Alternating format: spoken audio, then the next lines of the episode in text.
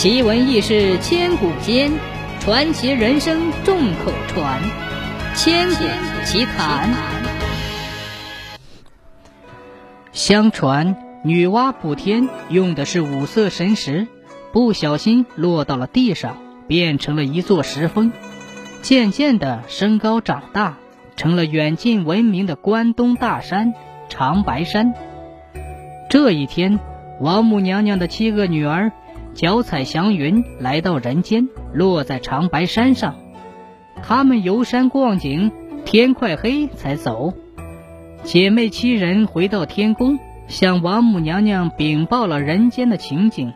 第二天，王母摆驾来到南天门，往下一看，果然美景如画。她笑着对女儿们说：“你们看，那群峰环抱、形状像个银盆的地方。”倒是个洗澡净身的好地方。大女儿说：“可惜没有水呀。”王母笑一笑说：“这山谷是个宝地，要能引来天上的水，这池水就能与天同寿，与地同存了。”说完，她拔下金簪，只轻轻的一拨，天河水便滚滚的流下来，不一会儿就灌满了深谷，出现了天池。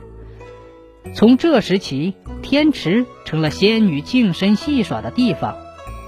有一天，七仙女儿又来天池洗澡，正好行云布雨的黑龙和白龙路过这里。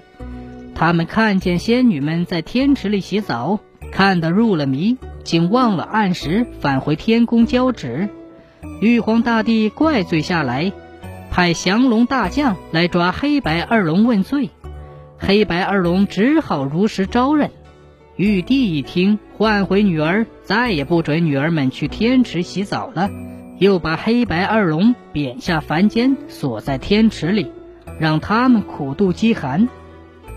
不知过了多少年，棒槌仙子手捧金钵，钵里装满了人参籽儿，来到长白山剥籽儿种参。他把参籽儿撒在长白山上。